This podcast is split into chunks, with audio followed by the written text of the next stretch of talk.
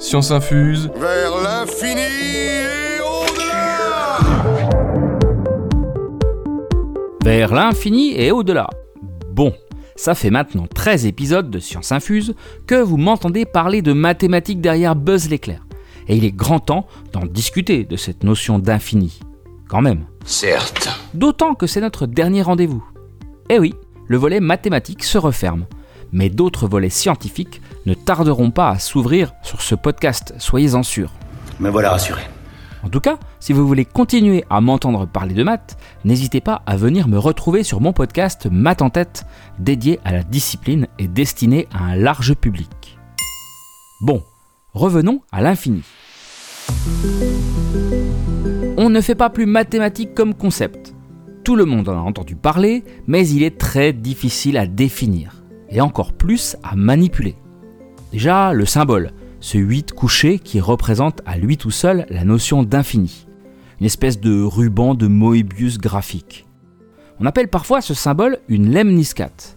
Dès 1655, John Wallis lui aurait donné ce nom, 40 ans avant que Jacques Bernoulli n'étudie les caractéristiques de cette drôle d'ellipse. Et le nom pourrait même bien remonter à une date antérieure, mais on en a perdu la trace. C'est dommage. Au-delà du symbole, difficile de l'appréhender. Vous avez déjà entendu un petit enfant vous dire qu'il sait compter jusqu'à 100. Vous lui avez d'ailleurs peut-être expliqué qu'en ajoutant 1, il pouvait dépasser les limites de sa comptine numérique. Puis pareil avec 1000 et 1 million. J'ai déjà compté jusqu'à 6. Jusqu'à 6. Après 5, il y a 6. Et après 6, Après 6, il y a 7. on l'a pas encore vu. Puis après 7, il y a 6. Ah, après, après 7, il y a 8. Il y a 8. Mais il est où le bout? Eh bien, il n'y en a pas. Et ce n'est que le début des bizarreries. hein. L'infini est contre-intuitif, à l'origine de pas mal de paradoxes et de contradictions. Tiens, vous avez déjà entendu parler de l'hôtel de Hilbert, par exemple? Ben non, ben non, y a pas, je vois pas. On va faire une expérience de pensée. Imaginez un hôtel avec un nombre infini de chambres. L'hôtel de Hilbert, un hôtel toujours complet, où chaque chambre est occupée, mais où malgré tout, il y a toujours de la place. Quand un client se présente, on demande à tous les clients de déménager dans la chambre suivante. Le client 1 dans la chambre 2, le client 2 dans la chambre 3, le client 16 dans la chambre 17, le client 1 million dans la chambre 1 million 1, etc. Pas de problème, puisque l'hôtel est infini. Les nombres ne s'arrêtent jamais. Le nouveau client peut donc emménager dans la première chambre. Soyez le bienvenu. Mais pourquoi faire bouger tout le monde pour un seul client alors qu'il aurait suffi de le mettre dans la dernière chambre? Eh bien, justement parce qu'il n'y a pas de dernière chambre. Il faut commencer par le début. Ok, on décale. Autre cas de figure. Il y a un nombre infini de nouveaux clients qui veulent une chambre. Comment? Une chambre à une infinité de clients alors qu'une infinité de chambres est déjà occupée Ce n'est pas un souci non plus dans l'hôtel de Hilbert. Il suffit que les anciens clients aillent dans la chambre qui porte un numéro double de celui de leur chambre actuelle. Le client 1 va dans la chambre 2, le client 2 dans la chambre 4, le client 3 dans la chambre 6, etc. etc. Les anciens clients se retrouvent donc dans les chambres paires, laissant les chambres impaires aux nouveaux clients. Bingo Bing Bon, c'est totalement contre-intuitif. L'infini échappe vite aux règles que l'on connaît sur les quantités finies, que nous manipulons d'ailleurs dès notre plus jeune âge. La plupart des gens est capable, sans compter, de dénombrer les éléments inférieurs à 5 ou 6, hein, juste en les voyant. Les grands nombres, ça nous connaît aussi, même s'il faut avouer que leur représentation devient de plus en plus ardue. Mais pour l'infini, c'est totalement différent. Intuitivement, on ignore comment les éléments infinis fonctionnent. Et ce n'est que le début. Saviez-vous qu'un infini possède une taille? Grâce à l'hôtel de Hilbert et à l'exemple de l'arrivée de l'infinité de clients, on a senti le fait que l'infini plus l'infini égale l'infini. Bah oui, après tout, comment pourrait-on imaginer plus grand que l'infini? Mais Georges Cantor a prouvé en 1871 que les infinis peuvent avoir des tailles différentes. C'est compliqué. Il faut qu'on parle un peu de bijection. Quand on peut relier chacun des éléments de deux ensembles un à un, sans en oublier aucun bien sûr, alors on dit qu'ils sont en bijection. On ne peut établir une bijection entre deux ensembles que s'ils ont le même nombre d'éléments. Pour des ensembles infinis, la bijection a encore un sens. Si on prend l'ensemble des nombres pairs et celui des nombres impairs, en les rangeant dans l'ordre, eh bien il suffit d'ajouter 1 à chaque nombre pair pour obtenir un impair. Il existe donc une bijection entre ces deux ensembles. Donc leur nombre d'éléments est le même. Il y a autant de nombres pairs que de nombres impairs. Bon, j'imagine que ce n'est pas un scoop pour vous. Mais continuons.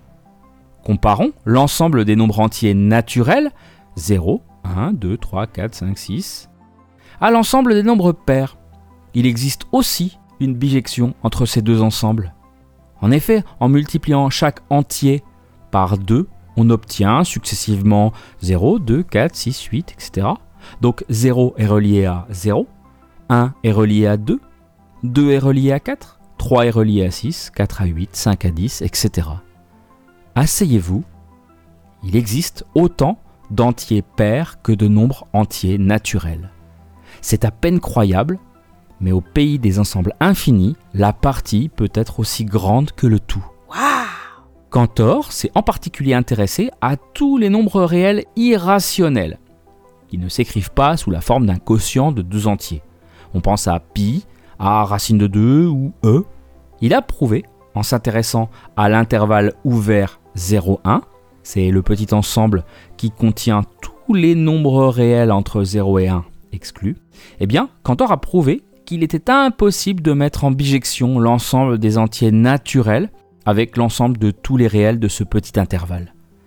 Il y a plus de nombres réels entre 0 et 1 que d'entiers naturels. Ouch Ainsi, la taille de l'ensemble infini des réels est supérieure à celle de l'ensemble infini des entiers naturels. Allez, je paie ma tournée de doliprane. Moi je veux bien, mais avouez tout de même que c'est un monde. Tout ceci est difficile à concevoir. Revenons à plus abordable peut-être. Que dire de l'infini plus 1 Ça vaut l'infini aussi? On peut se dire qu'un océan infini auquel on ajoute une larme reste l'océan. L'infini plus 1 égale l'infini. Mais si on retire l'infini de chaque côté de notre égalité, on obtient quoi? 1 égale 0 Aïe Il faut oublier tout ce qu'on connaît, toutes les règles d'arithmétique qui nous sont coutumières. Juste l'addition déjà est source de belles surprises. Revenons à l'hôtel de Hilbert et imaginez que le directeur, le fantôme de David Hilbert par exemple, vérifie une à une les chambres de son établissement. Il est capable d'effectuer cette tâche en une minute. Au total, hein. Rappelez-vous, cet hôtel échappe aux règles du fini. Mais comment s'y prend-il? Eh bien, il passe une demi-minute dans la chambre 1, un quart de minute dans la chambre 2, un huitième dans la chambre 3, un seizième dans la chambre 4, et ainsi de suite. La moitié moins de temps dans une chambre que dans la précédente. On a donc un demi, plus un quart, plus un huitième, plus un seizième, plus un sur 32, plus un sur 64, plus etc. jusqu'à l'infini, égale à 1. On retrouve la fameuse minute. Voilà, messieurs. C'est un peu bizarre, mais géométriquement, en découpant un carré en quatre carrés identiques et en poursuivant ce découpage dans un des carrés d'angle, on arrive encore à concevoir ce résultat. Parallèlement à ça, vous arriverez sans peine à trouver sur le net de petites démonstrations abordables qui montrent que la somme de tous les entiers positifs est égale à moins un douzième. Oui, oui, vous avez bien entendu. 1 plus 2 plus 3 plus 4 plus 5 plus 6 plus etc. égale moins 1 sur 12. Dingue. Or, ces démonstrations sont en particulier basées sur des propriétés applicables aux sommes finies, comme la commutativité de l'addition, la possibilité de changer la place des termes, vous savez, a plus b égale b plus a. Mais que dire des sommes infinies? A-t-on ce droit? Hmm, là est la question. Allez savoir, peut-être qu'on peut le prendre, ce droit. Ces démonstrations ne sont définitivement ni vraies ni fausses. Elles s'octroient juste le droit de faire certaines choses interdites dans d'autres contextes. Faut pas vous gêner, vous? En 1948, le physicien néerlandais Hendrik Casimir, lancé dans ses travaux de recherche en physique quantique, se trouva bloqué dans ses calculs par cette fameuse somme infinie d'entiers positifs. Plutôt que d'arrêter là et d'aboutir à une contradiction, il s'autorisa le résultat moins un douzième. Et vous savez quoi? Les expériences in vivo basées sur les calculs de Casimir s'avérèrent totalement correctes. Eh oui, il faut bien des éclaireurs audacieux pour créer des chemins de brousse dans la jungle des nouvelles idées. Et l'histoire des sciences regorge de cas où on a utilisé des concepts auparavant interdits pour débloquer des situations bien concrètes. Bon, c'est le moment où je vous remercie chaleureusement, cher auditeur de Science Infuse. On a fait un bout de route ensemble quand même, hein, et c'était un vrai plaisir pour moi. Si vous voulez continuer à m'entendre parler de maths, n'hésitez pas une seconde, hein, venez me rejoindre sur mon podcast Maths en tête, où je fais de la vulgarisation mathématique grand public. Déjà, plus de 30 épisodes, d'entre 5 et 10 minutes, où je vous explique comment aller sur la Lune avec un avion en papier, où je vous parle des probabilités maudites de Colanta, où vous ferez la découverte du mystérieux Monsieur Leblanc, et où je vous raconterai ma singulière histoire avec le nombre 12. En tout cas, merci encore infiniment et à très vite pour de nouvelles aventures mathématiques.